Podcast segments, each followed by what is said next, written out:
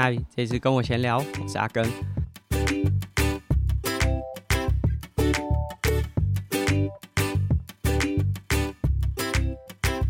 本集节目播出的前一周周五呢，阿根到了爱尔达体育台参与转播。过去几次我们都是转播这个世界铁人三项锦标系列赛，不过这次比较特别啊，尝试了一个新的项目。那当然对我来说并不是新的项目啦，反而在这个项目我关注的时间甚至比铁人三项还要久。呃，阿根参与了这环波兰赛事的转播。啊，不过环波兰赛事其实是一个七站，就是七天的比赛。阿根只参与了最后一天，因为前面几天有其他的事情，所以就没有办法完整的参与。那说真的，哇，这个环波兰的赛事真的是非常长的转播时间啊！大家如果有看，就无论是棒球啊，大家常说啊，这个比赛节奏太慢，时间很久，呃，甚至这个比赛节奏慢到就是很多大联盟也好，或中华职棒都想尽办法去修改规则，让比赛节奏可以加快。但即便棒球赛事或者是篮球赛事时间拖得再久，我想都没有自行车来得久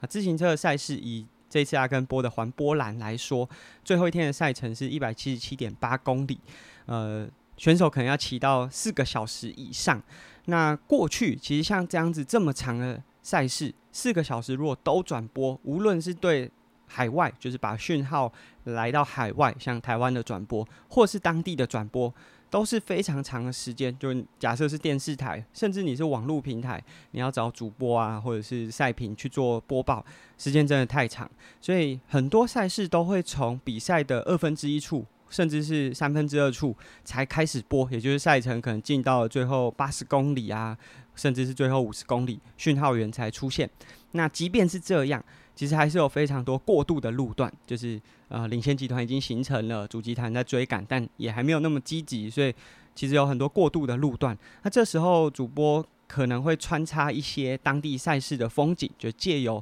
前半段赛程当中出现的一些风景画面、资料的影像和赛事前段，就例如说呃，开赛放行。领先集团在形成啊组织过程当中的一些画面来做穿插，啊，说明一下现在战局为什么会到这边，那尽量让这个转播的过程中可以不断的有内容产出。当然，其实比赛当中还是有非常多时候是可以和车迷啊观众去分享说，包含。也许选手的故事，例如说领先集团的选手，大部分是这种车队当中比较属于副将，那他们难得加入到了领先集团，其实也很值得去介绍一下他们背景。那像这一次的领先集团当中，就有这个澳洲的选手，啊其实年初才刚经历过非常严重的摔车，在 UAE 就是阿联进行了几次严重的手术啊，甚至这个是危及到生命安全，没想到复出首战就是。波兰的赛事就拿下了登山王，所以像这样子的故事当然是很值得在比赛过程当中，它可能跟当下的赛事情境未必有直接的关系，但是可以分享给观众和车迷。但环波兰这一次的讯号员是从开赛就是还没放行就开始转播，所以整个播报的时长啊长达五个小时。我们是从台湾的时间呃晚上的八点开始转播。一直转播到凌晨一点出头才结束哈，五个小时的这个播报，其实无论是对转播的团队或主播功力，真的都是非常大的挑战。因为其实相较于可能像足球、篮球、棒球，或者是我们常看甚至是美式足球这些赛事，那无论是比较强势的队伍或者是明星选手，是比较容易做功课和找到的。因为他们的比赛可能有分级，然后我们也比较能够了解说，诶，哪些是强势的队伍，哪些是明星选手。可是自行车的比赛啊，有时候很难从这个初赛名单当中去找到明星选手或者是关键的车队。当然，现在拥有这个领先积分或者是总成绩冠军，当然是主要的这个竞争圈。但是在一场比赛里面，尤其是像环波兰这样的赛事。它结合了这种国家队，就相对来说不是职业队，啊，还有二级的职业队、一级的职业队。但即便是明星的职业队，派的选手也未必是一线选手，所以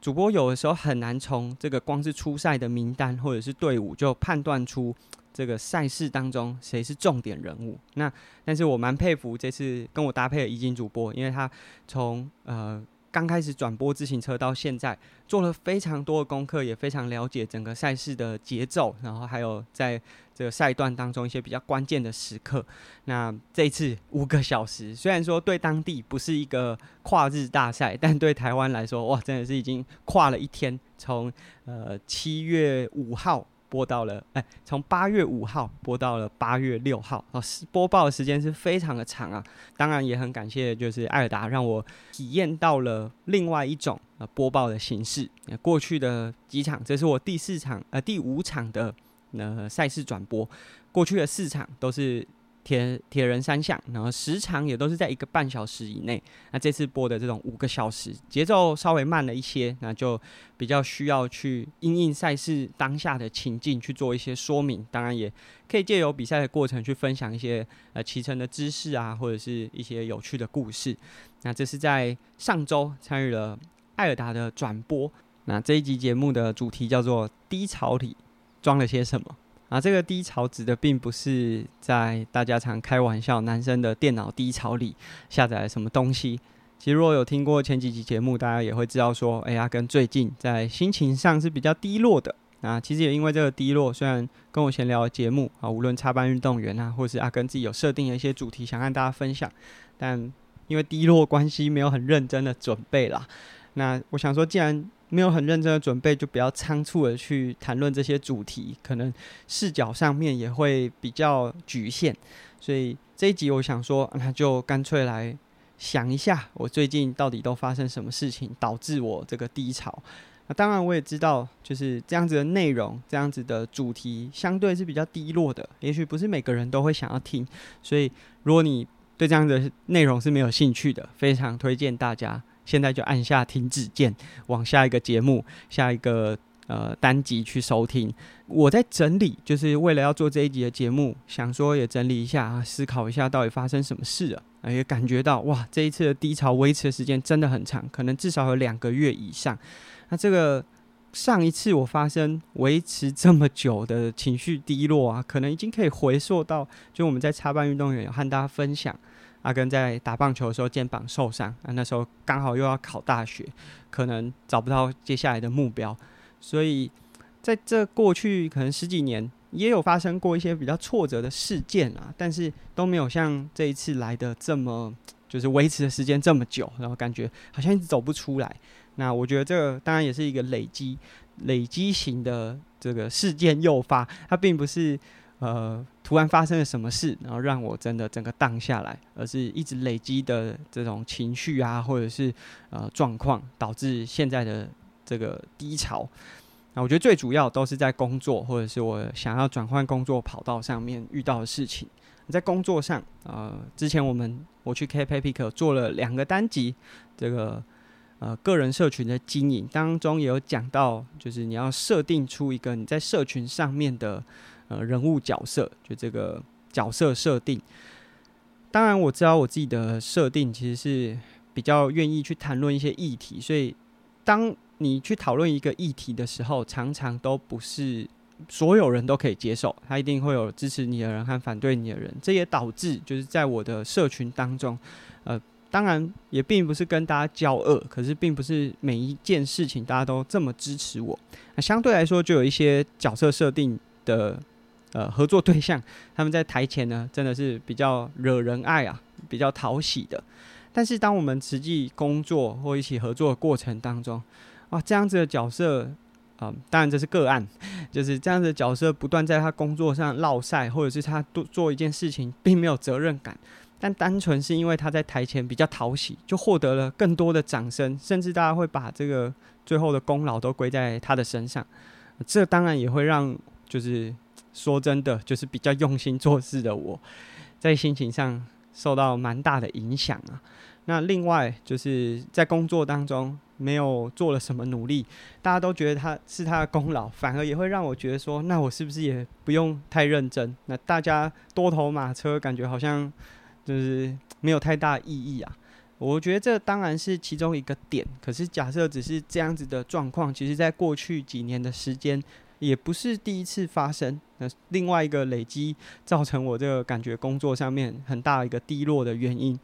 是因为我们我现在回归到这种接案工作者啊，常常也会需要提案啊，或者是希望有更多合作的机会。当然，我们也会收到这种合作的邀约。那常常就是我自己也愿意去站在可能是合作品牌端或者是合作伙伴的角度去思考，为他们去思考。但说真的，我们很多时候花了非常大量的时间，啊，甚至有时候对方会说：“诶，也许预算不足，或者是他们有他们的考量。”其实我们花很多时间去站在对方的立场去思考，那甚至最终也提出了这个执行计划或者是提案。那没想到对方拿着我们的这个提案啊，去找了也许是报价更便宜，或者是说更能够便宜形式的单位合作。那那时候这种。面对到这样子的状况，感觉都感觉非常不受尊重啊！就是我们都已经站在对方的立场去思考，结果对方却用这样子的方式呢，好像回应了你，你的努力是没有价值的。所以这是在我自己工作上面，呃，遇到的两个很大情况，一个是工作伙伴上面，另外一个是就是在接案的过程当中，我觉得比价倒是一回事，就是如果我们提出的这个计划。价格是比较高的啊，或者是做出来花的成本是比较多，他们最终选择了比较便宜的对象去合作，这个我都觉得都是可以接受。但是在合作过程，我不断的花费我们的时间，同时我们也提出了说真的就是可以解决的方案。那最终他们拿出了这样的方案去找了其他单位，我觉得在工作上就真的非常不受尊重啊。那这其实也因为这些。状况的累积，让我最近有思考想要离开耐力运动产业这个圈子。也许我还是很喜欢运动产业，所以未来也许还是会在运动产业工作。但在耐力运动的这个圈子，然后我不得不说，就是做真正做事的人真的。越来越少，但是斗争越来越多。无论是品牌和品牌、赛事和赛事，呃，跑团和跑团，或者是各种单位之间，明明做的事情并没有真的非常，就是非常的规划没有非常好，但是斗争超级多，每个人都有无限多的地雷啊，你跟这个合作，另外一个就会交恶，那这样子的事情层出不穷啊。但是。我当然很明白，知道说，无论到了哪个圈子，无论是我们刚才上述讲的工作上啊，可能台前讨喜的人会容易获得掌声，或者是这些提案可能会被人家拿去比较，然后人家会选择更低的这个价格报价的团体去执行。这个也许到任何一个圈子都有可能发生，但是就像我刚才讲了，就在耐力运动圈的这个圈子里。待得越久，越感觉到哇，真的斗争特别多。那我觉得，如果大家听到这边，可能也会想说：“哎、那、你既然都这样觉得，怎么不赶快换一换？”呃，确实，在过去的这一两个月当中，我也真的花了蛮多的时间，无论是借由这种一零四啊、Linked、Linked 啊，无论是借由这种一零四啊。LinkedIn 啊，这些平台也不断的去呃，在看一些新的工作机会。那当然也有看到一些，呃，也许自己觉得蛮适合的工作。可是大家也知道，就接下来不到一个月左右的时间，啊，我们家会有新生命的诞生。所以对我来说，当看到了这些适合工作机会，诶，好像我现在也不适合去投履历啊，因为如果投了上了，其实蛮多的工作机会，无论是在北部或是会离需要离开我目前的生活环境，那这个可能都需要，就也许我们小朋友出生，稍微过几个月，生活稍微哦知道呃接下来的时间、啊，或者是生活发展该往哪个面向，我才会有比较明确的方向决定。投下这个履履历，所以我觉得最终回归到这个低潮的来由，其实并不是来自我们刚才讲的这些工作上，或者是我自己呃情绪上，而是最近真的有点闲下来。容易想太多，就是这时间因为很长，就是接下来可能从出生啊坐月子，然后可能还有几个月，啊、等小朋友比较稳定的那个状况，会让我现在其实没有办法很直接的找到一个明确的目标去执行啊，也因为没有这个明确的目标，导致自己会不断的去想很多事情，那越想越钻牛角尖，导致自己在心情上又受到影响。所以刚刚讲了。无论在工作上，或者是想要转职，其实过去也不是没有发生过。那过去可能很快就可以找到新的目标或方向，或者是找到一个会需要投入很多时间的工作。然后你把时间投进去之后，其实自己就比较不会呃想东想西的。所以我觉得最主要低潮的来源还是我自己。不过你说我要怎么样克服这个？我觉得。也许就是只能依靠时间呐、那当然，我也知道说，其实最近即便面对到这些比较低潮的状况，还是有很多人是支持我。我觉得这都不能忘记。常常我们过度聚焦在就生生活当中比较不好的那些面相，啊，忽视掉其实生活中还是有很多很重要的元素是不断支撑我们。呃，无论是包含像这种。跟我个人合作品牌端，像是 Lululemon 啊，呃，在今年也继续续约了。那 Titan 这跟我合作非常非常久的这运动机能袜品牌，我们过去都有合约的方式啊，每年提供我产品或者是协助我进行一些活动。那今年我们并没有签约，但是 Titan 在上周其实也传了一个讯息，我觉得非常感人，就是。他们说，因为合作的时间那么久，哈，我们彼此也知道这个合作的模式默契，那也不希望说就借由合约的方式，因为毕竟合约上面就会有蛮多呃，无论是竞品啊，或者是呃合作方向的设置，那甚至是产品拿的数量等等的，这都会有比较明文的标示。那但是因为我跟 Titan 其实从二零一三年底。开始合作，也就是到今年已经进入到第九年了。就这么长期的时间，他们觉得，诶、合作其实也都有一定的默契，不需要再用这种纸本去约束。那如果未来有需要，他们还都是愿意呃支持我。当然，除了支持我，Titan 从大概二零一八一九年开始，也陆续会向我洽询，就是我自己推荐的选手也好，或是有没有适合合作的对象。那其实。无论是 KenSport 合作的这些选手，或是我也有推荐他们一些蛮不错的对象，他们也都是啊、呃、非常力挺，而且信任我们的推荐，所以这真的是非常感谢。就无论是像 Lululemon 或是 Titan。这样品牌商和我之间的合作都是持续下去的。那当然，在工作上我们刚有分享了不好的经验，但还是有很多很好的案例啊。像我们稍早分享去爱尔达做转播，其实我原本只是一个代班的工作，但是这代班过后，呃，陆续的也都邀请我参与了第二次、第三次的转播啊，甚至从铁人三项啊延伸到了自行车的赛事。这个我真的都非常感谢这些合作伙伴。那当然，像我们办了这个 On the Epic Way 的分享会，大部分的品牌商也都没有太多的限制，就是让我可以去发挥在分享会的主轴上，呃，没有做很多呃约定啊，或者是呃很多限制。所以这都是我很感谢，即便我现在很低潮，但我也都没有忘记说身边还是有很多人是支持我的。啊，也许真的，也许过几个月，大家会发现我已经离开耐力运动产业这个圈子，但不代表我不喜欢这些运动。就无论是骑车啊，哦跑步啊，铁人三项啊，这些运动，我都还是很喜欢。但是，也许未来会从不一样的角度切入啊，做 Podcast，也许都还是会持续下去。那我们就静观其变。啊、最后只是想和大家分享说，我 review 了一下，就前面造成我低潮的原因。当然，外部是有一些，但是最主要还是来自我自己，就是因为空白的时间太多了，会花很多的时间思考。那加上这个思考未必能够及时付诸行动，导致我现在有点空窗期，让心情比较低落。那很期待赶快把这个人生的低潮格式化。那感谢大家，如果你从刚刚收听到现在，感谢大家听了这么长时间，我 talk shit，就这些不好的想法啊，或者是一些比较情绪低落、负面的呃讯息啊。那也很欢迎，就大家持续支持，跟我闲聊。也很欢迎大家实体的跟我闲聊，因为其实接下来就是无论是准备小朋友出生啊，呃，说忙诶、也是就是当然会有，还是会有一些呃短期的工作接案，或者是说照顾呃家人，然后接下来可能进到月子中心，或者小朋友真的开始出生，